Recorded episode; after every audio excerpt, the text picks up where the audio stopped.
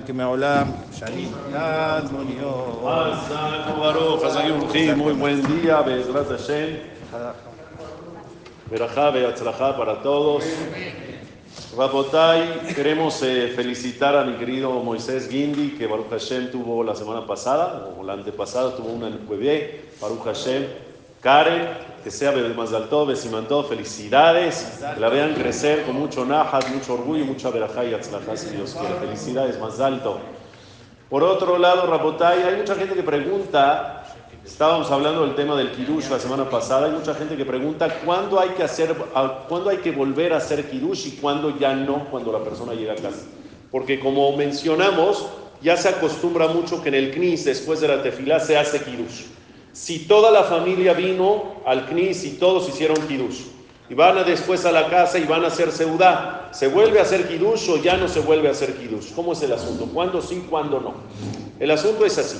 Si hay alguien en casa que no escuchó el Kiddush, que no hizo Kiddush, obviamente, aunque tú ya lo hiciste, hay que volver a hacer Kiddush para quién? Para esa persona que no hizo que no escuchó, ¿estamos o no? Si todos escucharon Kiddush y todos los que escucharon Kiddush, escuchen bien, comieron por lo menos de mesonot 20 gramos, que se llama kazai, o tomaron del jugo de uva revit, que es 86 mililitros, en ese caso ya no necesitas volver a hacer kiddush. ¿Por qué? Porque todos ya hicieron kiddush y cumplieron con ese, cumplieron.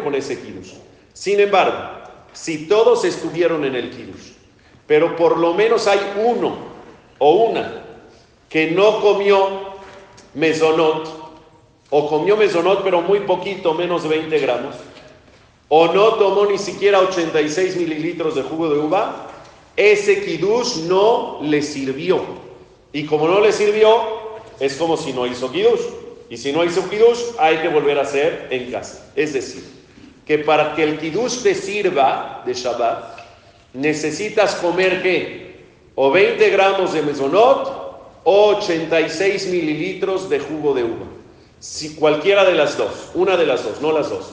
Si hay alguna de las dos, ya te sirvió el kiddush. Si no, no te sirvió el kiddush y por lo tanto lo tendrías que volver a hacer cuando llegues a casa. ¿Quedó claro? Pues aquí un